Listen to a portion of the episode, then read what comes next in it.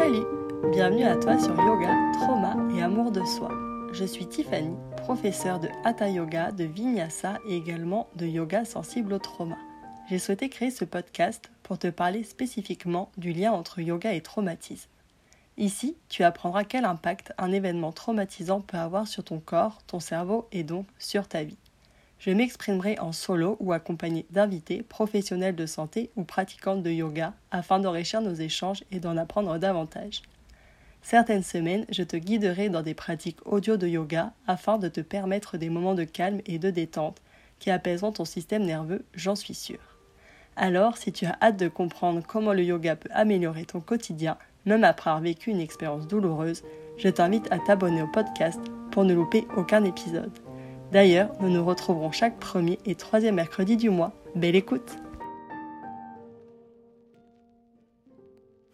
Bonjour à toi Comme tu l'as vu dans le titre de l'épisode, aujourd'hui nous allons parler de yoga et de traumatisme. Nous allons voir comment un traumatisme peut impacter notre système nerveux et également de quelle façon le yoga peut être bénéfique pour ce dernier. Si tu ne te sens pas prêt ou prête à écouter ce podcast, ne te force pas à tout moment, sois-toi vraiment libre de mettre pause euh, et peut-être de revenir après ou même de ne pas revenir. Pour commencer ce podcast, je souhaite te donner la définition d'un événement traumatisant. C'est un moment où une personne se sent seule et impuissante face à un danger et où elle peut ressentir de la peur pour sa vie. On parle d'événements traumatisants par exemple pour un accident de la route, une agression physique, verbale, sexuelle, un attentat, une catastrophe naturelle ou encore pour un événement de guerre. Bien sûr, cette liste est non exhaustive. D'ailleurs, euh, un événement peut être vécu différemment. Il se peut que pour une personne, un événement soit traumatisant et ne pas être le cas pour une autre personne. Les conséquences ne seront donc pas forcément les mêmes chez ces deux personnes. Selon le CAMH, qui est un hôpital d'enseignement en santé mentale au Canada, un traumatisme psychique est une réaction émotive persistante qui fait souvent suite à un événement extrêmement éprouvant de la vie. Le fait de vivre un événement traumatisant peut compromettre le sentiment de sécurité et le sentiment d'identité, ainsi que la capacité à réguler les émotions et à s'orienter dans ses rapports avec les autres. Longtemps après avoir vécu un événement traumatisant, la personne ressent fréquemment une peur intense accompagnée d'un sentiment de honte ou d'impuissance. Aussi, le fait d'être une personne minorisée, je tiens à le rajouter. Donc une personne minorisée, c'est-à-dire une personne qui n'appartient pas à la norme dominante, peut euh, également souffrir de symptômes identiques aux personnes ayant vécu un traumatisme. Euh, en France, on peut parler de personnes minorisées, par exemple, pour les femmes, pour une personne qui est trans, euh, qui n'est pas hétérosexuelle, pas valide, qui a des troubles psychologiques, qui n'est pas blanc ou blanche. Euh, voilà, ces personnes aussi peuvent développer des mécanismes euh, similaires à ceux des personnes qui ont vécu un événement traumatisant. Euh, par exemple, ça peut être développer un sentiment d'insécurité constant, être en hypervigilance, en suradaptation, euh, ressentir aussi vraiment beaucoup de stress et une anxiété permanente. Euh, il y a aussi des événements comme le burn-out, la dépression ou le fait de vivre un deuil qui ne rentre pas vraiment, je trouve, dans la catégorie de traumatisme comme on peut l'entendre. Et pourtant, ces événements peuvent, donc pas obligatoirement, mais peuvent venir euh, modifier le fonctionnement du système nerveux. Et donc aussi pour euh, les personnes qui, qui souffrent ou qui ont vécu de ces événements, le yoga sensible au trauma peut être bénéfique. Pour mieux comprendre justement ce qu'est euh, un traumatisme et comment le yoga peut aider, ou du moins être une piste pour surmonter un traumatisme, je vais commencer par décortiquer euh, notre système nerveux. Donc j'espère que je ne vais pas vous perdre sur cette partie parce que c'est pas forcément évident à l'oral peut-être de comprendre. Mais en tout cas, on va essayer et les informations importantes, j'essaierai de les répéter. Alors, notre système nerveux est constitué d'un système nerveux central c'est-à-dire euh, le cerveau, le cervelet, euh, le tronc cérébral et la moelle épinière, et d'un système nerveux périphérique.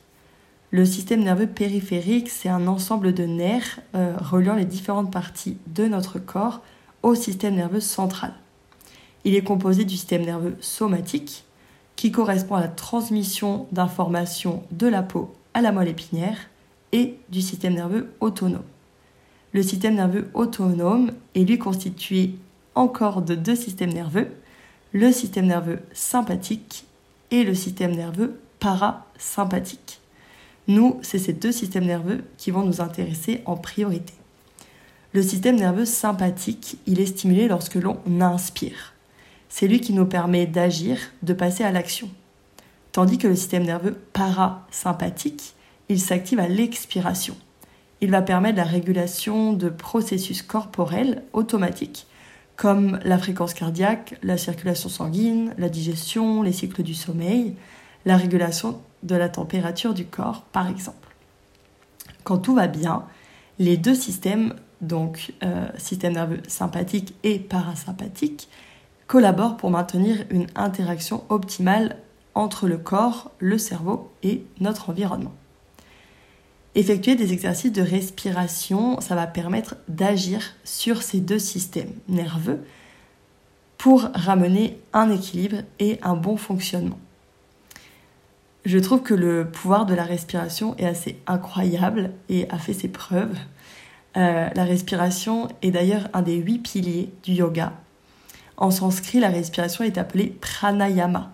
Donc il se peut peut-être que tu aies déjà entendu ce mot dans un cours de yoga ou peut-être pas. Par exemple, euh, la cohérence cardiaque est une bonne technique pour équilibrer les deux systèmes nerveux car elle consiste à inspirer et expirer durant le même nombre de secondes. En général, on réalise l'exercice avec 5 secondes à l'inspire, 5 secondes à l'expire. Mais si tu n'es pas forcément habitué à faire des exercices de respiration, 5 secondes, ça peut être long. Euh, donc on peut le faire avec 2, 3, 4 secondes. 2 c'est vraiment pas beaucoup, mais peut-être qu'au début pour toi ça sera suffisant et progressivement tu pourras peut-être revenir à 3, 4 ou 5 secondes. C'est vraiment le fait d'inspirer et d'expirer euh, durant donc le même temps qui va venir équilibrer les deux systèmes euh, nerveux, sympathiques et parasympathiques on peut réaliser quelques cycles de respiration ensemble pour que tu te fasses une petite idée. Euh, je te propose qu'on parte sur 4 secondes d'inspire, 4 secondes d'expiration pendant 3 cycles. Si tu veux, tu peux juste écouter ou essayer de le faire avec moi. Je te laisse déjà reprendre une respiration à ton rythme, peut-être redresser ton dos, relâcher tes épaules. Et on est parti. Ici, inspire pour 4 secondes. 3, 2, 1. Expire. 4, 3, 2, 1. Inspire. 4, 3, 2, 1. expire. 4, 3, 2, 1. Inspire. 4, 3, 2, 1. Et expire.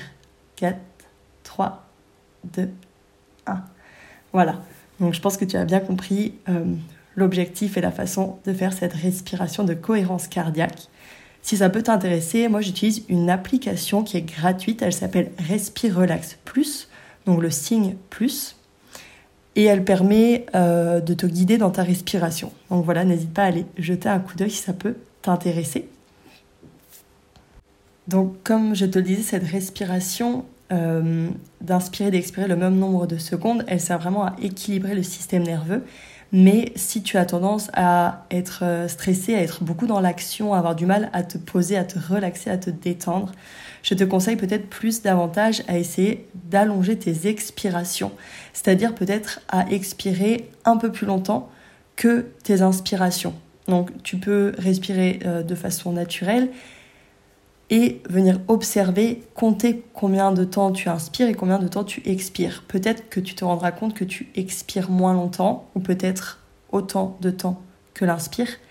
Mais voilà, petit conseil si tu veux tester, de venir allonger tes expirations, ça vient vraiment aider à se relaxer et à s'apaiser. Une autre respiration dont je voulais te parler, c'est la respiration Ujjayi.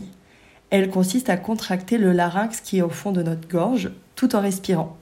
C'est une respiration qui est sonore car la contraction du fond de la gorge va provoquer une respiration bruyante.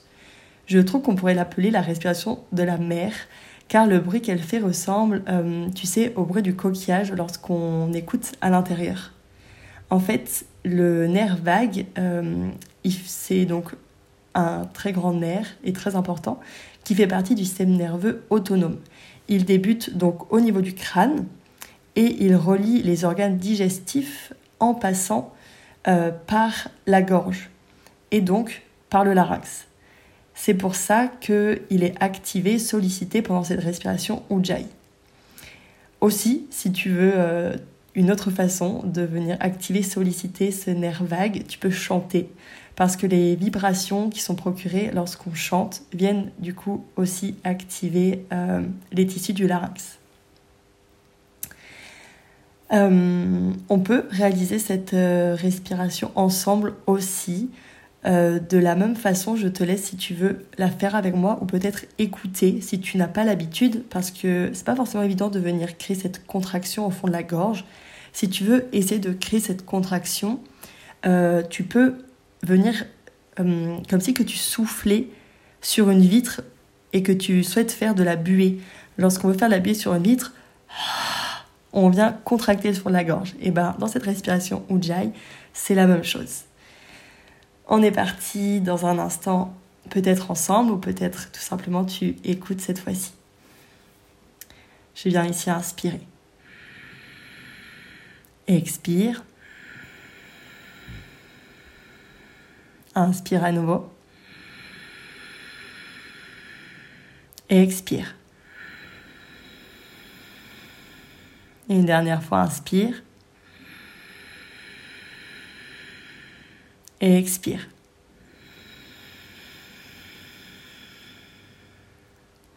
Voilà, je pense que tu as pu attendre comme cette respiration est bruyante, on entend du coup cette contraction du fond de la gorge. Euh, il existe donc différentes techniques de respiration pour synchroniser notre système nerveux sympathique et parasympathique. Donc là, euh, dont celle dont je t'ai parlé aujourd'hui. Et donc ce système nerveux autonome, c'est vraiment le mécanisme de survie le plus élémentaire de notre cerveau. Et s'il il est équilibré, euh, le corps fonctionne correctement. Sinon, ça peut venir entraîner des dysfonctionnements, notamment au niveau de la digestion, par exemple, de l'excitation, des problèmes euh, de sommeil et aussi émotionnels. Voilà pour la respiration, pour ce que je voulais te dire aujourd'hui. Euh, maintenant, j'aimerais bien te parler plutôt des postures qu'on fait en yoga.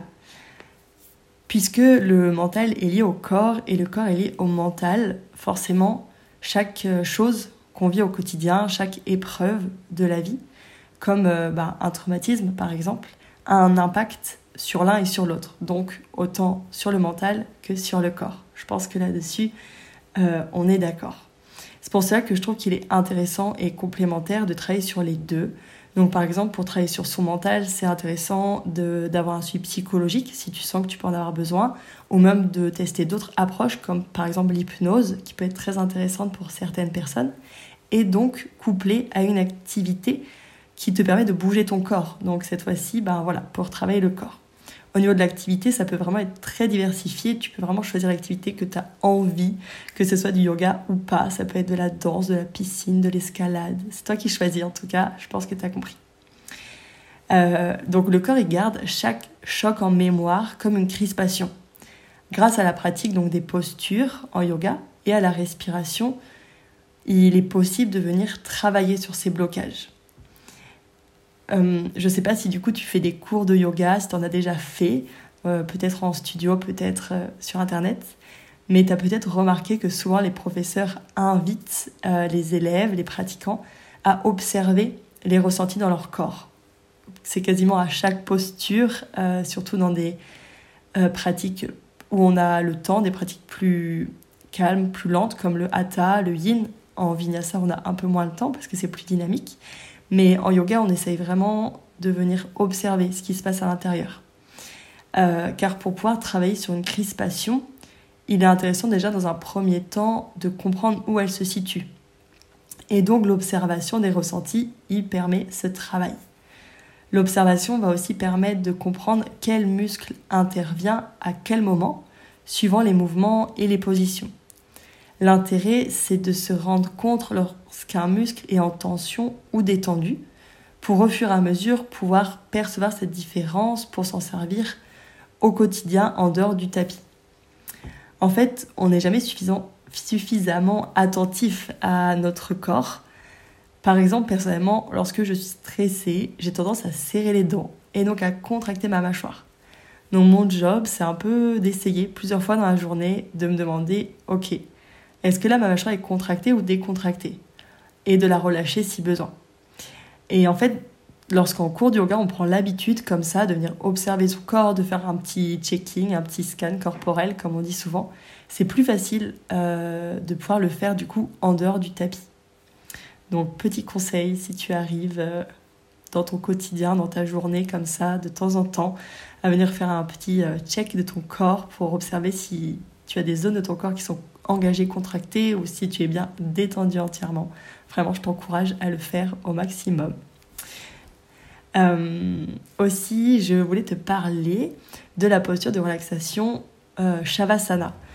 Je ne sais pas si tu vois, c'est la posture, on est complètement allongé la plupart du temps sur le dos. On fait cette posture quasiment à chaque fin de pratique, à chaque euh, fin de cours de yoga.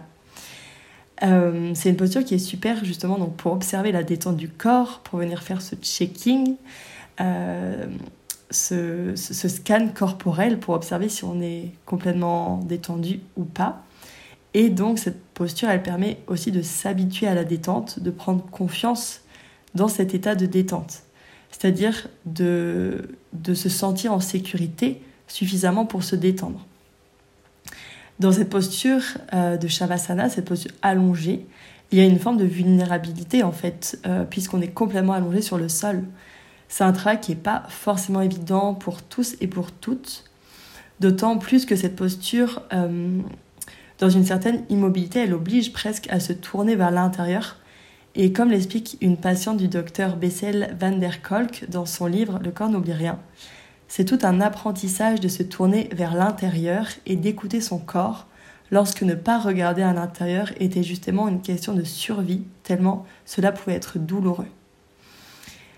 Aussi, cette posture Shavasana, elle est enseignée sur le dos, mais en fait, finalement, chacun et chacune peut trouver sa posture de relaxation, qui n'est pas forcément une posture où on est allongé sur le dos. Euh, peut-être que toi, tu préféreras être sur le côté ou sur le ventre, ou peut-être même assis, assise contre un mur ou euh, avec un coussin sous tes fesses. L'objectif, c'est vraiment que tu trouves ta propre posture dans laquelle tu peux avoir euh, confiance ou en tout cas te sentir suffisamment en sécurité pour venir te relâcher, te relaxer progressivement. Le yoga euh, permet donc de retrouver confiance en son corps. Là, je te parlais de retrouver petit à petit le sentiment de sécurité. Mais on vient aussi, grâce à ses postures, à ses respirations, à tout ce travail de connexion avec son corps, on vient petit à petit retrouver de la confiance en son corps, aux capacités de son corps. Donc c'est vraiment un travail qui est progressif, qui se fait pas en un jour ou en un cours, c'est vraiment du travail sur le long terme, mais vraiment, il y a vraiment des possibilités, en tout cas. Euh, ce que le gars permet, c'est de se dire, ok, euh, lorsque je suis dans une situation qui est inconfortable, je peux agir, tu peux agir. En fait, on peut sortir de cette situation inconfortable. J'ai la possibilité, je suis en capacité. Ce n'est pas parce que mon corps n'a peut-être pas su ou pas pu se défendre lors d'un événement que ça sera toujours le cas. Seulement, euh, bah, mon corps, ou peut-être ton corps, il garde en mémoire qu'un jour il n'a pas pu réagir face à une situation qui était effrayante sur le moment. Alors, avec le yoga, progressivement, vraiment à ton rythme, ton corps va pouvoir reprendre confiance et apprendre à agir en recréant de nouvelles connexions neuronales. C'est grâce aux recherches euh, du psychiatre Bessel van der Kolk et du professeur de yoga David Emerson qu'un nouveau style de yoga a été créé. Donc c'est eux deux qui ont créé ce style de yoga qui est le yoga interoceptif. Pour précision, l'interoception, c'est la capacité qu'on a à percevoir l'état de notre corps, à évaluer de façon exacte son activité physiologique, comme par exemple les battements du cœur, le mouvement euh, des intestins lorsqu'on digère, le ventre qui se noue lorsqu'on est stressé, la température euh, du corps qui change, suivant peut-être euh, lorsqu'on prend la parole, des fois on devient rouge, on, notre température corporelle elle augmente. Donc voilà, l'interoception, c'est tout ça. Et plus on va prendre le temps d'observer notre corps, nos réactions, plus on va développer notre capacité interoceptive. Je vais vous lire un extrait donc du livre Le corps n'oublie rien pour qu'on puisse davantage comprendre ce qu'est ce yoga interoceptif. Au cours de sa pratique, Bessel van der Kolk avait remarqué que les thérapies verbales n'avaient pas ou peu d'effet sur la réémission du syndrome de stress post-traumatique. L'événement semblait être bloqué dans le corps. En se basant sur les dernières recherches en neurosciences, il a ainsi pu établir que les personnes souffrantes de, syndrome de stress post-traumatique possédaient une forme de trouble de l'amygdale. C'est une petite région du cerveau dont la fonction consiste entre autres à dire si un événement, une pensée, un bruit, une odeur est dangereux ou non. Si l'amygdale, estime qu'il y a danger, elle envoie un signal au système nerveux sympathique pour qu'il se déclenche. Comme on l'a vu tout à l'heure, ce système nerveux sympathique nous permet d'être dans l'action et assure notre réponse de fuite, de combat ou d'immobilisation. Cette réaction, elle est quasiment instantanée et c'est donc un instinct de survie. Voilà pour l'extrait. Donc le yoga interoceptif, il vise à aider à reconstruire le chemin neuronal entre l'amygdale et le cortex préfrontal. Euh, comme je le disais tout à l'heure, le corps il est conditionné pour répondre au danger d'une certaine manière. Lorsqu'on a été victime d'un ou de plusieurs événements traumatisants, le corps il a été donc souvent dans l'impossibilité de se battre ou de fuir soit parce qu'on a été submergé par la peur, soit parce qu'on a été dans l'impossibilité d'agir d'une manière ou d'une autre. Parfois aussi, l'immobilité était bah, le seul moyen, en fait, euh, de survivre à l'événement. Et une fois que cette réponse a été imprimée dans le corps, c'est cette dernière réponse que le corps va préférer choisir, car euh, ça lui a permis de survivre, en fait, dans le passé à un instant T. C'est pour ça qu'un schéma abusif, il peut se répéter parce qu'en fait le corps est en incapacité de réagir autrement. Donc soit en prenant la fuite, soit en agissant. Euh, par exemple, ça peut être le cas dans des situations en fait d'agression sexuelle ou même de violence conjugale. Souvent, il y a cette pensée un peu, les gens ils comprennent pas forcément euh, comment une personne qui subit des violences au sein de son couple, elle peut retourner vers euh, ben, la personne qui lui fait enfin, qui, qui exerce ces violences contre elle. Mais en fait, euh, c'est plus compliqué que ça. En fait, tout il se passe dans le cerveau et dans le corps. Et en fait, quand le corps il a imprimé une réponse, il reproduit la même réponse. Et c'est pas évident de sortir de ça. Donc voilà. Ce qui est important de retenir, euh, c'est la plasticité du cerveau. En effet, on a des connexions en fait qui peuvent s'altérer, dans des situations euh, très dures, mais elles peuvent aussi se recréer lorsque le cerveau, le corps est stimulé. J'espère que mes explications concernant une partie d'un système nerveux t'aura permis d'en savoir plus sur la façon dont le yoga peut aider à surpasser ou du moins à mieux vivre avec des traumatismes. Dans cet épisode, j'ai résumé et simplifié le fonctionnement du système nerveux. On aura l'occasion d'en parler davantage dans d'autres épisodes. Après, si tu as des questions particulières, vraiment, n'hésite pas à me les poser, que ce soit en commentaire des épisodes de podcast ou même peut-être à venir sur Instagram en message privé ou autre. Vraiment, ça me fera, ça me ferait vraiment trop plaisir d'échanger, de discuter avec toi.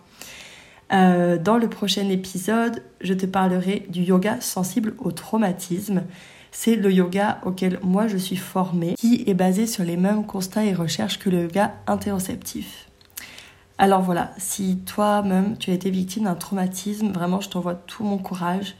Surtout ne reste pas seul. Je sais que c'est plus facile à dire qu'à faire, Mais en parler, c'est souvent le début euh, de quelque chose. Et c'est la première fois qu'on en parle qui est le plus dur.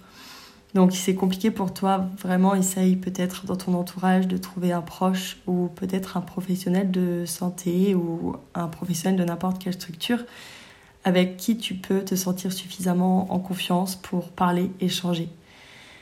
C'est souvent compliqué de se confier, mais vraiment, euh, ça peut être très libérateur. Pour euh, petit rappel, le yoga ne se soustrait pas à un suivi psychologique ou à un autre suivi médical, donc n'hésite pas non plus à consulter euh, les différentes possibilités d'accompagnement qu'il existe. J'espère que cet épisode t'aura été agréable à l'écoute. C'est pas encore un exercice facile pour moi de parler de cette façon, mais petit à petit, je vais m'habituer, être plus à l'aise. Euh, n'hésite pas à me faire un retour. Si le cœur t'en dit, tu peux me laisser un commentaire ou des étoiles sur Apple Podcast et aussi sur Spotify, il me semble. Ça permettra à Yoga, Trauma et Amour de Soi de se faire connaître et je l'espère d'être utile à plus de personnes. Je t'envoie tout mon amour et je te dis à bientôt.